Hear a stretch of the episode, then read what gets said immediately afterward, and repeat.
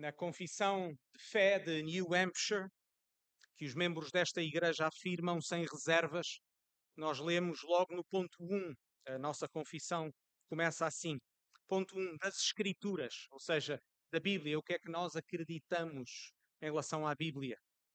E lemos assim: Cremos que a Bíblia Sagrada foi escrita por homens divinamente inspirados e é um perfeito tesouro de instrução celestial que tem Deus como seu autor, salvação como seu fim e verdade, sem qualquer mistura de erro como seu conteúdo. Que ela revela os princípios pelos quais Deus nos julgará e por isso é e continuará a ser até ao fim do mundo o verdadeiro centro da união cristã. O supremo padrão pelo qual toda a conduta, credos, opiniões humanas devem ser julgadas. Deixem-me salientar apenas, salientar apenas três verdades simples que são importantes para nós. De que o livro que nós chamamos a Bíblia, que é uma, na realidade uma coleção de 66 livros, que ele é divinamente inspirado, foi escrito por homens, mas inspirados pelo Espírito Santo a ponto de podermos chamar de facto este texto da palavra de Deus. E porque é a palavra de Deus, número dois, que é ela inclui apenas verdade, sem mistura de erro.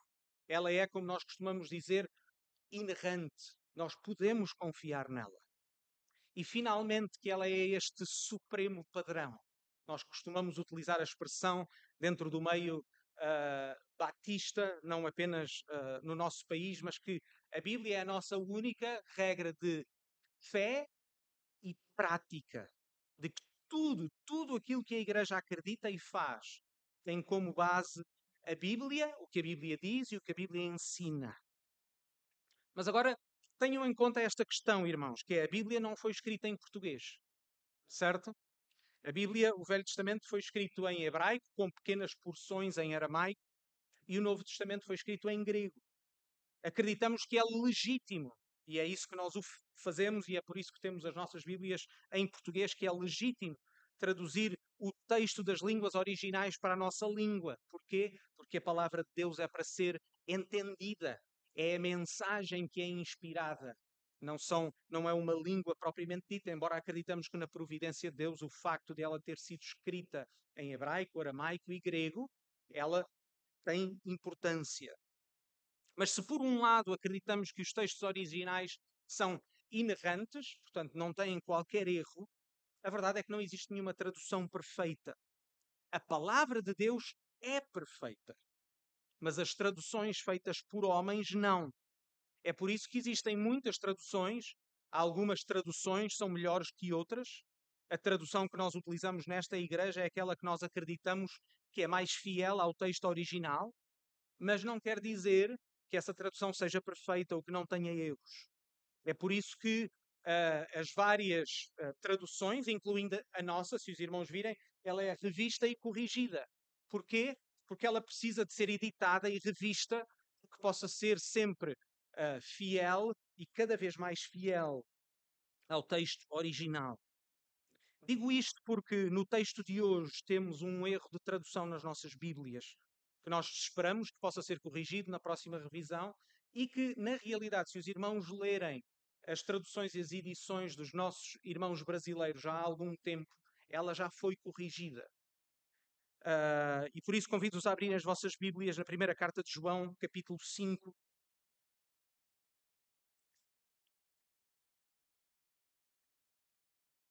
Primeira carta de João, capítulo 5 e aos irmãos que têm a, a tradução que nós mais usamos, que é a de João Ferreira de Almeida, revista e corrigida. Vejam como lemos o versículo 13.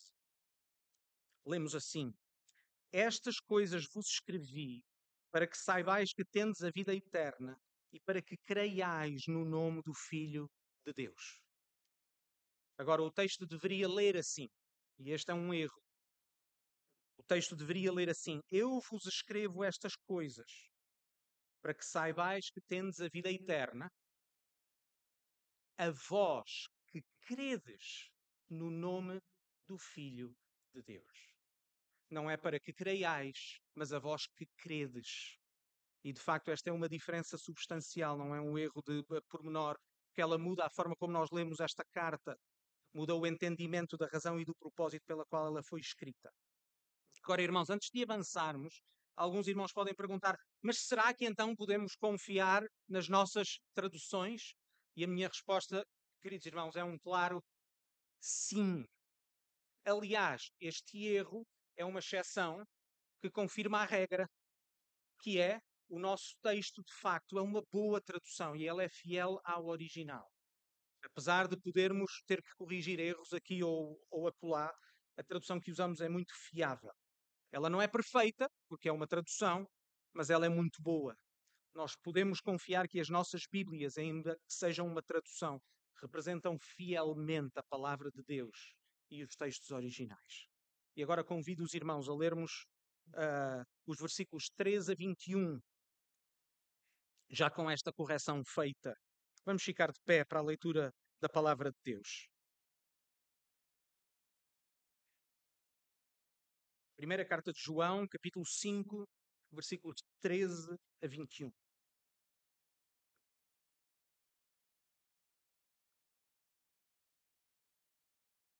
Estas coisas vos escrevi, a vós que credes no nome do Filho de Deus, para que saibais que tendes a vida eterna. Esta é a confiança que temos nele. Se pedirmos alguma coisa segundo a sua vontade, ele nos ouve. E se sabemos que nos ouvem tudo o que pedirmos, sabemos que alcançamos as petições que lhe fizermos. Se alguém vir pecar seu irmão, pecado que não é para a morte, orará a Deus e dará a vida àqueles que não pecarem para a morte. Há pecado para a morte, e por isso não digo que ore. Toda a iniquidade é pecado, mas há pecado que não é para a morte. Sabemos que todo aquele que é nascido de Deus não peca, mas o que de Deus é gerado conserva-se a si mesmo, e o maligno não lhe toca. Sabemos que somos de Deus e que o mundo está no maligno. E sabemos que já o Filho de Deus é vindo e nos deu entendimento para conhecermos o que é verdadeiro. E no que é verdadeiro estamos, isto é, no seu Filho Jesus Cristo.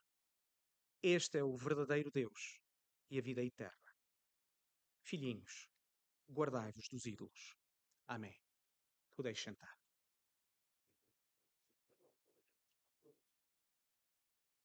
Vejam então mais uma vez o versículo 13, que é central na carta de João uh, e nos versículos que nós acabamos de ler. Quando ele diz: Eu vos escrevo estas coisas, a vós que credes no nome do Filho de Deus, para que saibais que tendes a vida eterna. João termina a sua carta a lembrar os irmãos a razão pela qual lhes escreveu. O apóstolo João já tinha dito as razões pelas quais lhes tinham escrito. Lembram-se, irmãos?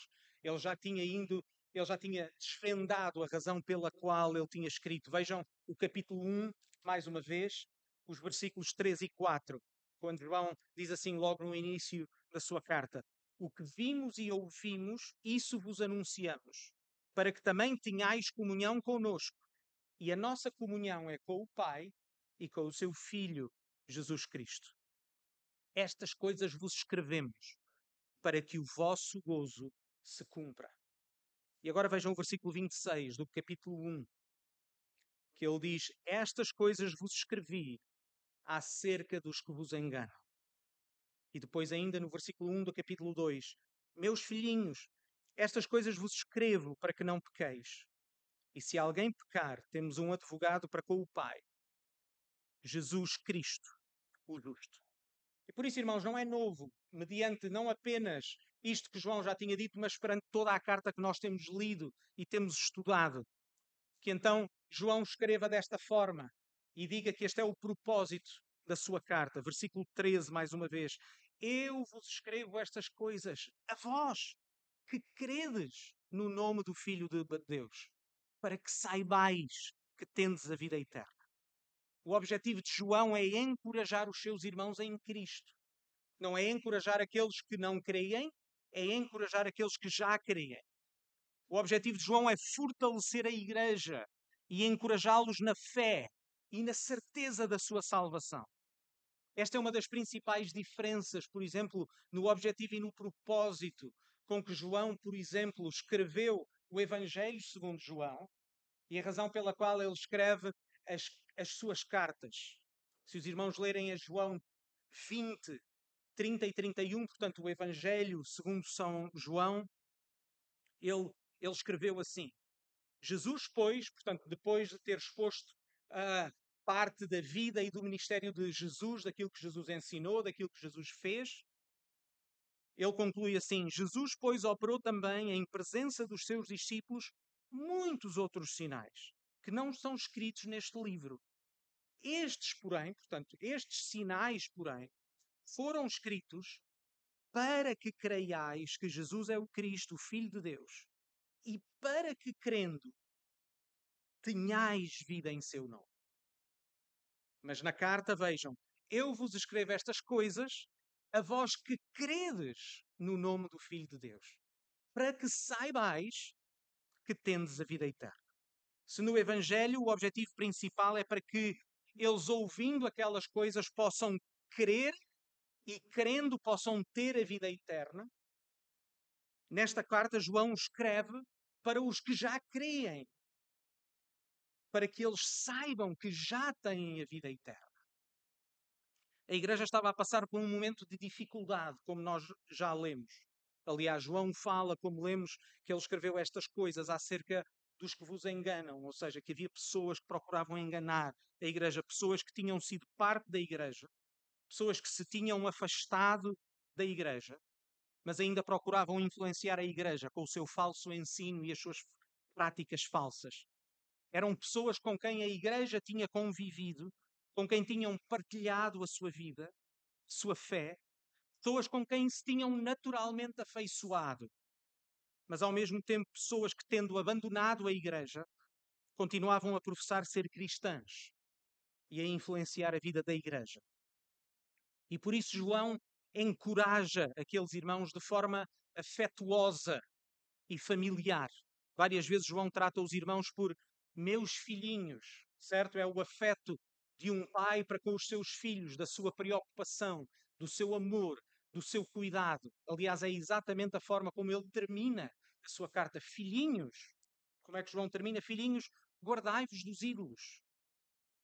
Não é? Ele repete as mesmas verdades várias vezes. João ensina, avisa, corrige, tudo com o propósito final de os encorajar. Agora notem, irmãos, um contraste. Que a sociedade moderna considera que o encorajamento se faz essencialmente se nós dermos palmadinhas nas costas uns aos outros, de dizermos que acreditamos uns nos outros, em minimizar o erro, em minimizar o pecado, para que as pessoas não se sintam tão mal e se sintam encorajadas. Mas nota, irmãos, na Bíblia, a mais comum e na realidade a melhor forma de encorajamento é o ensino da verdade, é a exortação, é o aviso, e é também a correção. A razão para esta abordagem diferente, irmãos, é que notem, é que a sociedade moderna assume de forma errada um grande equívoco que as pessoas são essencialmente boas. E claro, se uma pessoa é por natureza boa, ela não precisa de muita repreensão. Tudo aquilo que precisa é de alguma direção e de palavras positivas. Uma pessoa que é naturalmente boa precisa essencialmente ser afirmada e valorizada. Entendem, irmãos? É por isso que a sociedade moderna gosta tanto de palmadinhas nas costas. Mas, meus irmãos, a realidade é muito diferente e nós sabemos-la bem. As pessoas não são essencialmente boas. Nós não nascemos essencialmente bons. As pessoas são por natureza pecaminosas. Nós nascemos e crescemos como pessoas naturalmente rebeldes. Uma criança não precisa de ser ensinada a mentir. Uma criança não precisa de ser ensinada a desobedecer. Ela faz isso de forma natural. Porquê? Porque é a sua natureza. Por isso é que, é, é que uma grande parte de uma boa educação, e pais tenham isso em conta, uma boa parte da nossa educação faz-se pela correção. João deseja que os irmãos possam estar certos da sua salvação e da sua vida eterna. Entendem, irmãos? É essa a razão pela qual ele escreve. Ele não escreve para desmoralizá-los. Ele não escreve apenas para eles ficarem deprimidos, ele escreve para os encorajar. Ele escreve para que eles saibam que têm a vida eterna, como João diz. Ele deseja que eles possam aproveitar do privilégio que é de ter comunhão com Deus e uns com os outros. João deseja o seu gozo, a sua alegria. João deseja, como ele diz no capítulo 1, que essa sua alegria seja completa e perfeita. Mas João sabe que para que estas coisas possam ser experimentadas por estes irmãos, eles precisam saber e praticar a verdade. Porque se eles não souberem a verdade, vão viver enganados. Até podem viver enganados de uma forma muito certa e muito convicta, mas vão viver enganados. E por isso eles precisam de saber a verdade. Para João não existe qualquer sombra de dúvida acerca daqueles que abandonaram a igreja. E a igreja precisa de saber isso, por muitos afetos que possam ter, por aqueles que um dia pertenceram à igreja. Mas João é, por exemplo, é muito claro sobre esta matéria, 1 João 2,19. Saíram de nós, mas não eram de nós.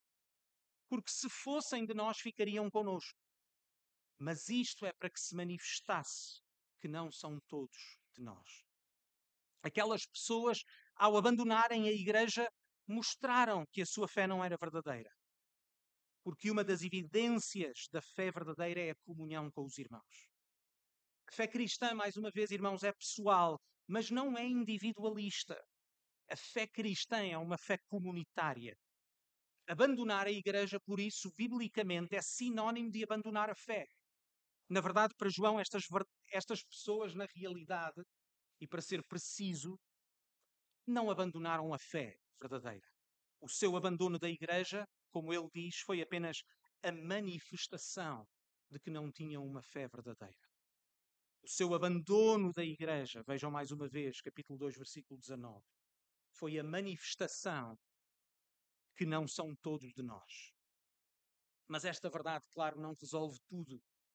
Se é verdade que abandonar a membresia numa igreja local é evidência de uma falsa profissão de fé, também é verdade.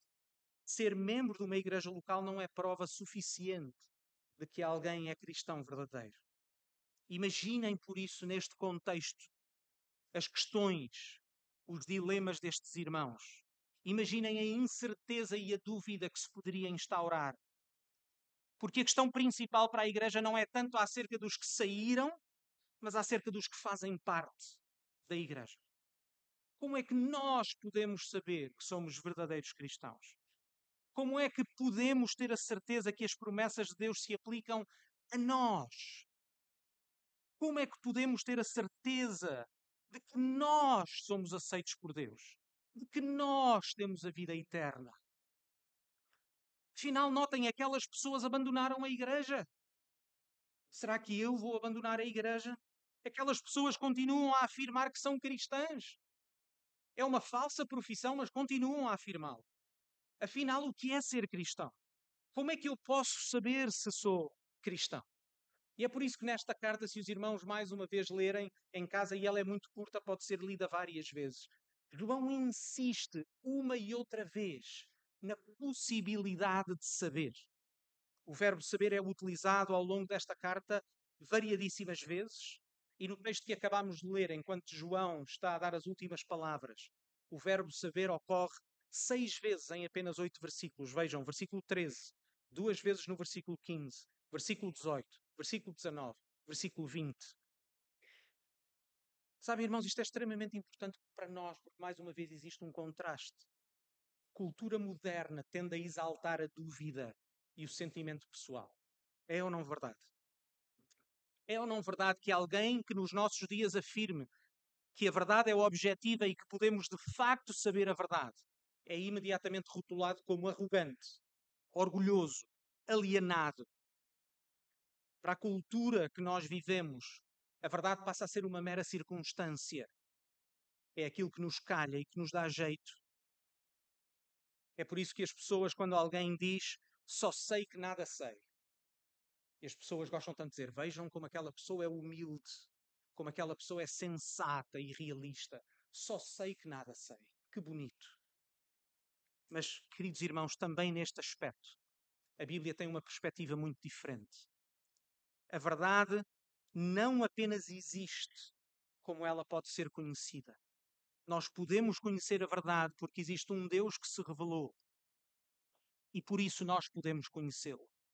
Diz-nos a Bíblia que Deus se revelou de várias formas ao longo da história, mas que se revelou de forma especial e completa na pessoa do Senhor Jesus, o Cristo, o Messias prometido.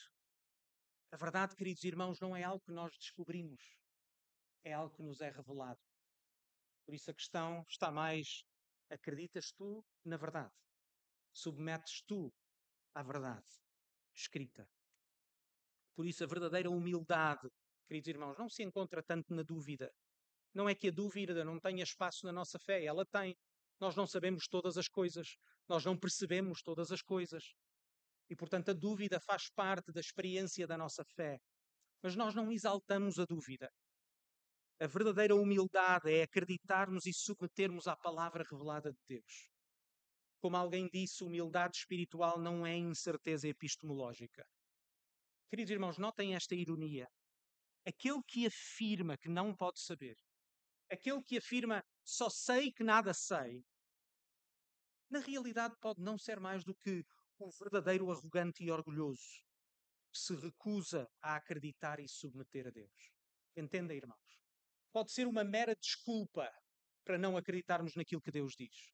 Pode ser uma mera desculpa para continuarmos a viver em desobediência. O seu orgulho é tão grande que nada pode conceber ou aceitar, a não ser aquilo que entende ou conclui com a sua própria mente ou de acordo com a sua vontade. Entendem esta ironia? Mas ao mesmo tempo, notem, porque existe um dilema então, porque se não existe verdade, se esta verdade não pode ser conhecida, então a vida não tem qualquer sentido, não tem um fim, porque tudo é aleatório. Tudo o que fazemos é aleatório, sem razão ou sem propósito. Mas agora, irmãos, lembrem-se destas verdades e encorajem-se com elas. A palavra de Deus revela-nos todas estas coisas palavra de Deus revela-nos um Deus que criou todas as coisas e nos criou à sua imagem. Revela-nos que todos nós desobedecemos a Deus e que por isso, perante um Deus santo e justo, nós estamos condenados por causa dos nossos pecados. Revela-nos também que Deus fez o que nós não poderíamos fazer por nós próprios. Que Deus enviou o seu Filho para viver uma vida perfeita e morrer para pagar a culpa do nosso pecado revela-nos que a resposta apropriada àquilo que Deus fez é o arrependimento e a fé. Que nós somos chamados a arrepender-nos dos nossos pecados. Somos chamados a confessá-los a Deus e passarmos a viver uma vida de obediência a Deus. Somos chamados a colocar a nossa confiança em Jesus para a nossa salvação.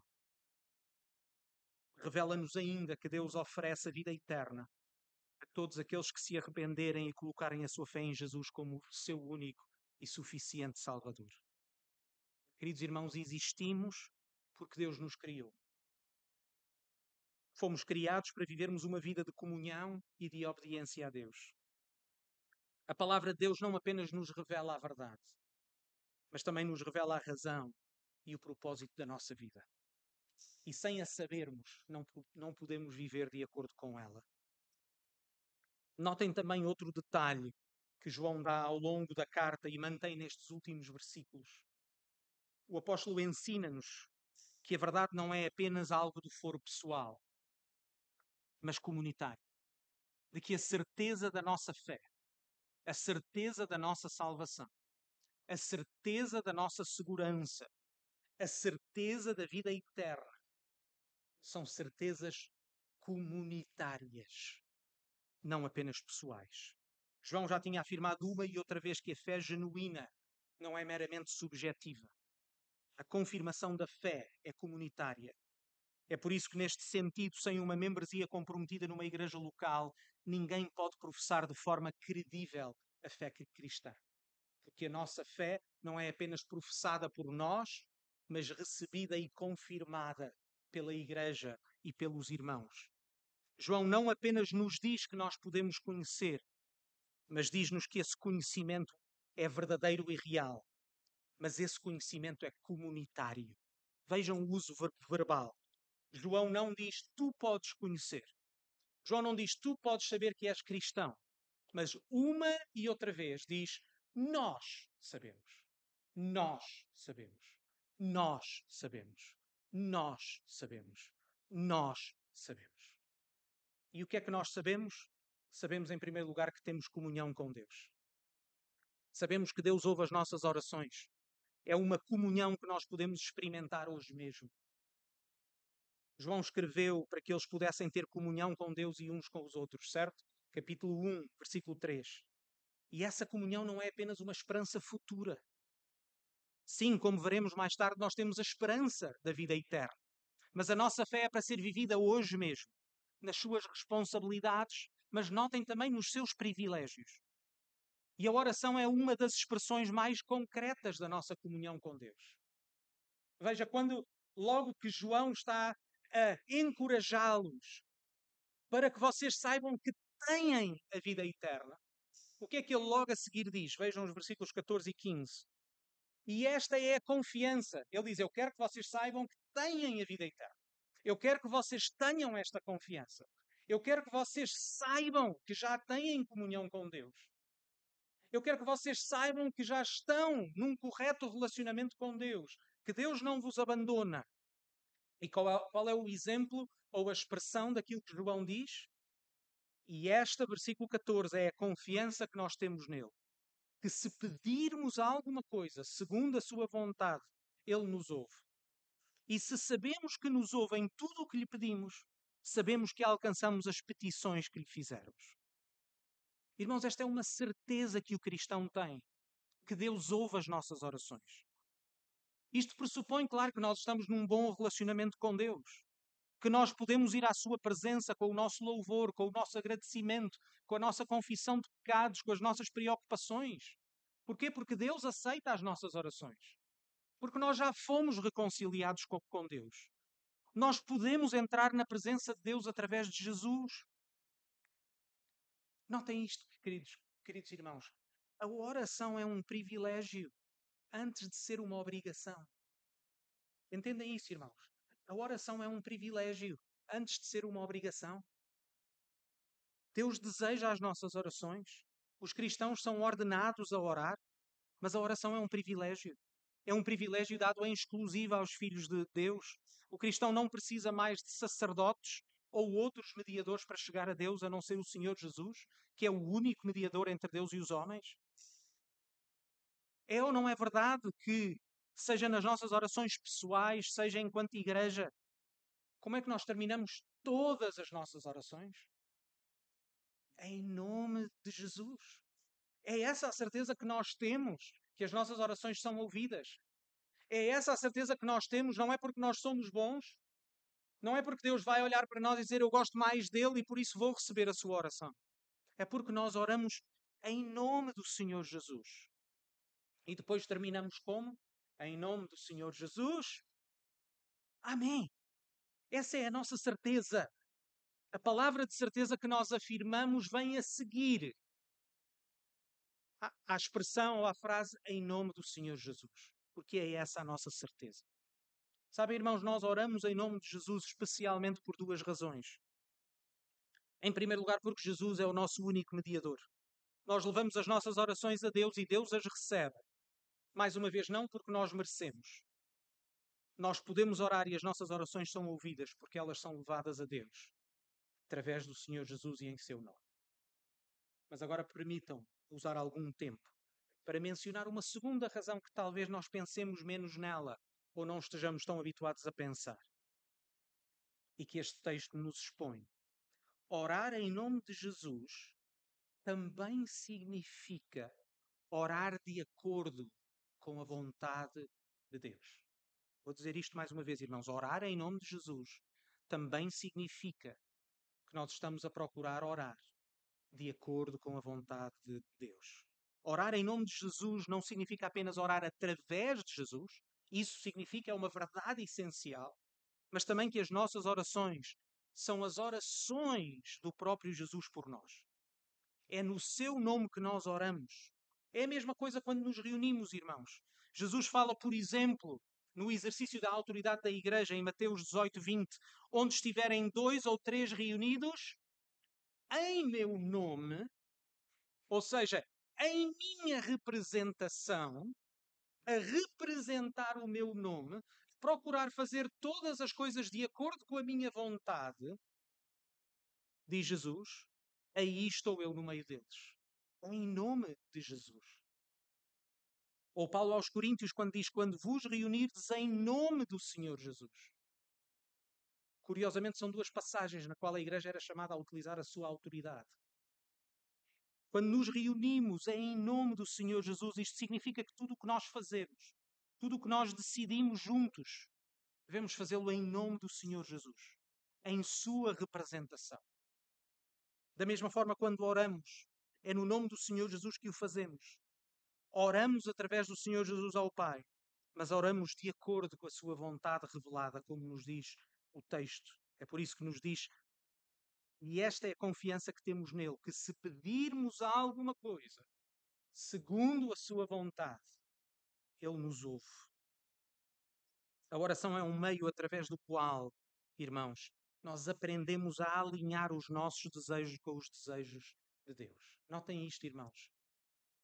Porque a oração não serve para mudar a vontade de Deus de forma a convencer Deus a fazer a nossa vontade. Nós continuamos a ser criaturas. Deus continua a ser Deus. Deus continua a saber todas as coisas, nós não. Deus continua a ver todas as coisas, nós não. Deus decretou todas as coisas de uma forma perfeita e boa. Nós não temos essa capacidade nem somos nós perfeitos. Entendem, irmãos, a oração serve para alinharmos os nossos desejos com os desejos do próprio Deus. Sabem, irmãos, uma das formas como nós fazemos isto é procurar orar como a Bíblia nos ensina. Por exemplo, com a oração do próprio Jesus e perceber quais são as preocupações de Jesus na sua oração, que nós conhecemos com a oração do Pai Nosso. Mas orar também com a Bíblia, com os Salmos orar com as várias orações da Bíblia para entendermos quais são as reais preocupações que estão no coração de Deus. Quais são as boas coisas que nós podemos pedir por nós próprios. A oração ajuda-nos a ser como Jesus, que orou ao Pai a pedir que a sua vontade fosse cumprida. Uma das formas como devemos orar, mais uma vez, é orarmos de acordo com a palavra de Deus, mas é também orarmos não apenas por nós próprios, mas orar uns pelos outros. Vejam os versículos 16 a 19. Notem em primeiro lugar que João nos instrui a orar pelos irmãos. Notem mais uma vez, ele não diz que nós não devemos orar por aqueles que não são cristãos. Ok, irmãos? Notem isto. João não está a dizer que nós não devemos orar pelos outros, mas o foco aqui é orar pelos irmãos. Vejam o versículo 19 é por aqueles que sabemos, aqueles que fazem parte da igreja e que sabemos que somos de Deus. O apóstolo exorta a que oremos uns pelos outros, em particular pela nossa santidade. Irmãos, nós já não vivemos em rebelião contra, contra Deus. Nós já não vivemos mais em pecado. Vejam o versículo 18. Sabemos que todo aquele que é nascido de Deus não peca. Mas o que de Deus é gerado conserva-se a si mesmo e o maligno não lhe toca. Como já vimos noutros domingos, irmãos, e fica claro neste texto, João não está a argumentar que os cristãos já não pecam, mas está a dizer que os cristãos já não vivem em pecado. Essa já não é a sua vida. Os cristãos não são perfeitos, os cristãos continuam a pecar, mas o seu desejo agora é de obedecer a Deus. A sua norma agora é de fazer o que Deus deseja, é de buscar a sua vontade, é de viver uma, de uma forma submissa à boa vontade de Deus. E este deve ser o maior desejo do cristão. Irmãos, deixem-me dizer a maior razão pela qual nós devemos orar uns pelos outros. Por isso lemos no versículo 16: Se alguém vir pecar seu irmão, pecado que não é para a morte, orará e Deus dará vida àqueles que não pecarem para a morte. Irmãos, os cristãos ainda pecam. Mas este pecado já não é para a morte. Não é um pecado de incredulidade, não é um pecado de falta de fé, não é um pecado que resiste de forma permanente à vontade de Deus. Nós já não pecamos para a morte, porque o pecado não é mais a norma na nossa vida pecado, como Paulo diz, continua a ser desobediência, continua a ser iniquidade. O pecado continua a afetar o nosso relacionamento com Deus. O pecado continua a ser mau. Mas a nossa confiança, como já lemos hoje, capítulo 1, versículo 9, é que se confessarmos os nossos pecados, Ele é fiel e justo para nos perdoar os pecados e nos purificar de toda a injustiça. E é por isso que o nosso pecado já não é para a morte, porque recebemos o perdão através do arrependimento. Mas notem neste caso o detalhe importante. Se no capítulo 1, versículo 9, nós somos chamados a confessar os nossos pecados, no capítulo 5, versículo 16, nós somos chamados a orar pelo nosso irmão que pecou. Mais uma vez, irmãos, a fé cristã não é uma fé solitária, mas é para ser vivida em igreja. Por isso é que é tão importante nos reunirmos. Por isso é que, por exemplo, o autor da carta aos Hebreus nos exorta desta forma, em Hebreus 10, 24 e 25. E consideremos-nos uns aos outros para nos estimularmos ao amor e às boas obras. Irmãos, notem, notem isto. Imaginem que igreja é que seríamos se nós tomássemos esta exortação como regra para a nossa vida enquanto igreja. Consideremos-nos uns aos outros para nos estimularmos ao amor e às boas obras. Mas notem, obviamente, para o podermos fazer, precisamos de estar juntos. É por isso que depois o autor diz: não deixando a nossa congregação, como é costume de alguns, antes admoestando-nos uns aos outros, tanto mais quanto vedes que se vai aproximando aquele dia. A busca da santidade, queridos irmãos, é uma caminhada em equipa. A vida cristã, por assim dizer, não é um desporto individual, é um desporto coletivo. É uma caminhada de aprendizagem, de exortação, de encorajamento, mas também de correção. E nesta caminhada a oração é essencial. É por isso que o nosso pacto de membresia diz, entre outras coisas, assim: quando nós dizemos comprometemos a ter cuidado uns pelos outros e a lembrar-nos uns aos outros nas orações. E devemos fazê-lo, irmãos. Meus irmãos, tomemos como nossa responsabilidade enquanto igreja ajudar-nos uns aos outros a seguir Jesus a buscarmos obedecer-lhe em todas as coisas, a seguirmos o seu exemplo de obediência. E nesta caminhada, oremos uns pelos outros. Todos os membros desta igreja receberam um diretório de membresia, cujo principal propósito era, é para que possamos saber quem somos, certo? Quem é a primeira Igreja Batista de Lisboa? São estes membros, não são outros e para podermos orar uns pelos outros. Meus queridos irmãos, nós não buscamos a santidade, a obediência, para podermos ser salvos e ter a vida eterna. Nós obedecemos porque fomos salvos. É na certeza da vida eterna e com os nossos olhos postos na eternidade que nós vivemos a vida presente. Vejam mais uma vez o versículo 13 e o versículo 20. Eu vos escrevo estas coisas para que saibais que tendes a vida eterna a vós que credes no nome do Filho de Deus. Versículo 20. E sabemos que já o Filho de Deus é vindo e nos deu entendimento para conhecermos o que é verdadeiro. E no que é verdadeiro estamos, isto é, em seu Filho Jesus Cristo. Este é o verdadeiro Deus e a vida eterna. Meus queridos irmãos, devemos encorajar-nos com este facto. A vida eterna é uma certeza já hoje. Como diz o versículo 13, aqueles que já creem no Filho de Deus, ou seja, aqueles que colocaram a sua confiança nele e vivem em obediência a ele, devem saber que a vida eterna já nos foi dada. Porquê? Porque a vida eterna não é algo que nós conseguimos pelos nossos méritos. Vejam o versículo 20. É porque o Filho de Deus já veio e porque nos foi dado o entendimento de o conhecer. É porque, estamos em, é porque estamos em Jesus que temos a vida. E essa vida não pode ser perdida porque ela foi garantida por Jesus, não por nós. Foi garantida por aquilo que Jesus fez, não pelo que nós alcançamos. Sabem, irmãos, a razão pela qual João, o apóstolo João, nesta carta, coloca tanta ênfase no autoexame, nas evidências da nossa salvação, não é para ficarmos num estado de dúvida contínua, permanente. Antes, pelo contrário. É para que, quando nos examinamos, E quando vemos aquilo que Deus já fez na nossa vida, quando vemos a evidência da graça de Deus e que ela é clara no amor que temos pelos irmãos, no nosso crescimento em santidade, quando vemos estas coisas nas nossas vidas e nas vidas dos nossos irmãos, então a nossa segurança e a nossa certeza crescem. Entenda, irmãos? Estimulamos-nos uns aos outros a ver aquilo que Deus vai fazendo na vida de cada irmão, vendo cada irmão a crescer na sua confiança por Deus, no seu amor por Deus e uns pelos outros. É uma certeza e segurança com a qual nos encorajamos uns aos outros, ao amor e às boas obras. Por isso, a exortação final de João, que é também a exortação final para nós. Versículo 21.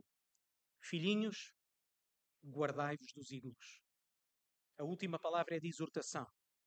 A vigilância é a maior segurança para nós. Estamos certos da nossa salvação, certos da vida eterna que nós temos em Jesus, mas estamos bem cientes da realidade em que vivemos. Estamos bem cientes da nossa própria fraqueza. Filhinhos, guardai-vos dos ídolos. No contexto desta carta, João exorta-os a não colocarem a sua confiança em mais nada nem ninguém, à parte de Deus e do seu Filho Jesus. Mais uma vez, versículo 20. É apenas em Jesus que podemos ter a vida eterna. E por isso devemos nos guardar de ídolos, de confiar ou adorar algo ou alguém, além do Deus verdadeiro. Queridos irmãos, que Deus nos ajude enquanto igreja. Que Deus nos encoraje na certeza da nossa fé e da nossa salvação. Que o Senhor nos ajude a ser fiéis, a sermos firmes na defesa da verdade, na busca da santidade e no amor pelos irmãos. Vamos orar. Pai do céu, é a tua palavra, e a tua palavra é verdade e ela é vida. E por isso aquilo que nós pedimos é que aquilo que fomos lendo e estudando na carta que o Espírito Santo inspirou e que foi escrita pelo apóstolo João, que essas verdades possam estar nas nossas vidas e na vida da tua igreja aqui. Pai do céu, nós queremos estar firmes na verdade. Em particular, na verdade de que o teu filho, Deus contigo, é o único mediador entre Deus e os homens, o nosso único e suficiente Salvador. Queremos viver, Pai, também unidos na santidade, na busca de te obedecermos e agradarmos cada vez mais. E queremos estar unidos na evidência da nossa salvação, em particular na evidência na vida da tua igreja e no amor que temos uns pelos outros. Oh, Pai, nós queremos orar mais. Pai, nós queremos obedecer-te mais e amar-te melhor. E queremos que esse amor que temos por ti seja manifestado na forma como nos amamos uns aos outros. E por isso oramos estas coisas. E oramos no precioso nome do Senhor Jesus. Amém.